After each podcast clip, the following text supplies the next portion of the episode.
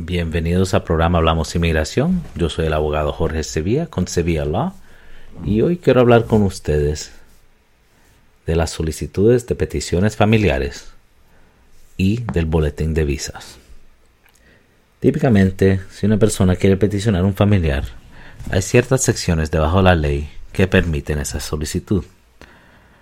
Debajo de la acta de inmigración, personas que son ciudadanos americanos pueden peticionar a sus esposas, esposos, padres o hijos que sean menores de 21 años.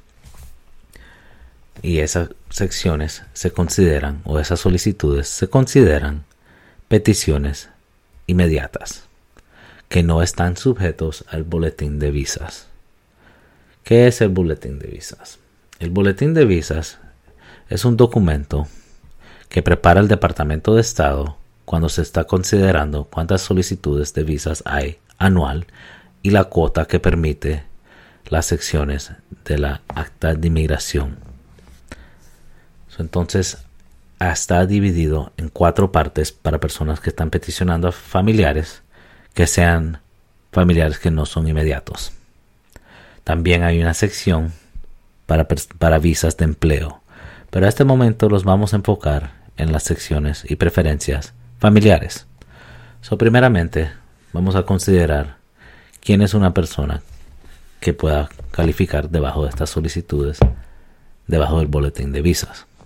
La primera sección se considera la sección F1.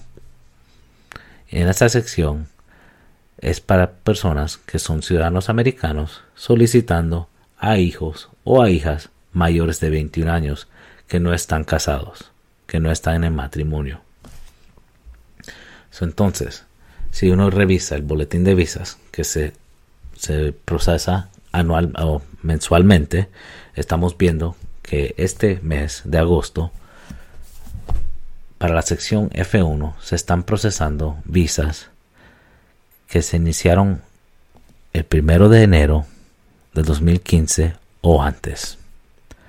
entonces, si una persona solicita a alguien ahora en día que sería su hijo o su hija que no está casada y mayor de 21 años, estamos viendo que se va a demorar aproximadamente 8 años. Entonces, si se entrega, si se, introdució hoy la solicitud, agosto 30 del 2023, estamos viendo que para el 2031 es más probable que esa solicitud, esa visa esté disponible ese año. Si el procesamiento sigue lo mismo.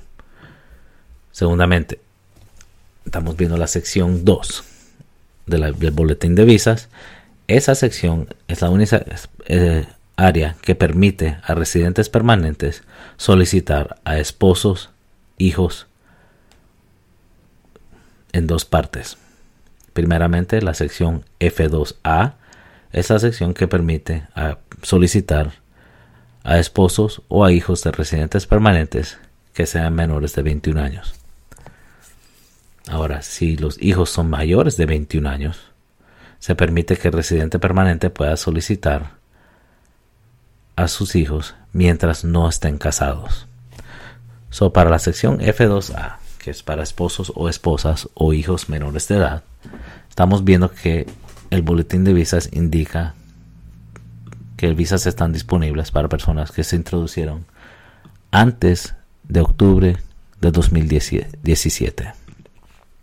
Ahora recuerde que les tengo que dejar saber que el boletín de visa no solo indica cuáles visas se están otorgando debajo de estas secciones, pero también aplica de ciertos países.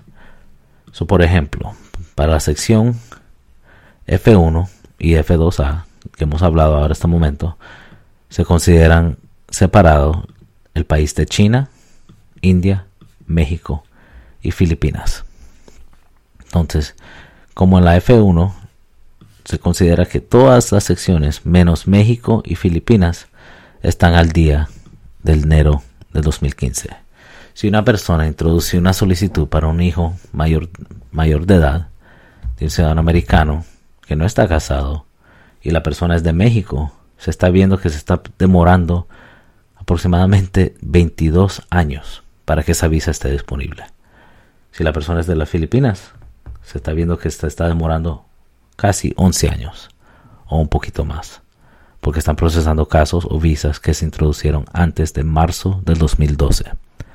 Ahora, devolviendo a la sección F2, estamos viendo que si una persona solicita a hijos o a esposas que, de residentes permanentes, México y las Filipinas son los que están atrasados, un poquito más. México está procesando casos de septiembre de, de 2016. Las Filipinas está al mismo día. Estamos viendo que están procesando casos de octubre de 2016. Ahora, la segunda parte de la sección de residentes permanentes es para hijos mayores de 21 años.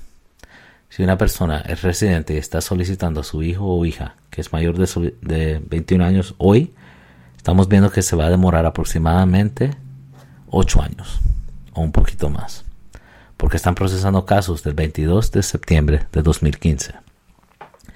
Menos México y las Filipinas, ellos están procesando casos de agosto del 2001 y octubre del 2011.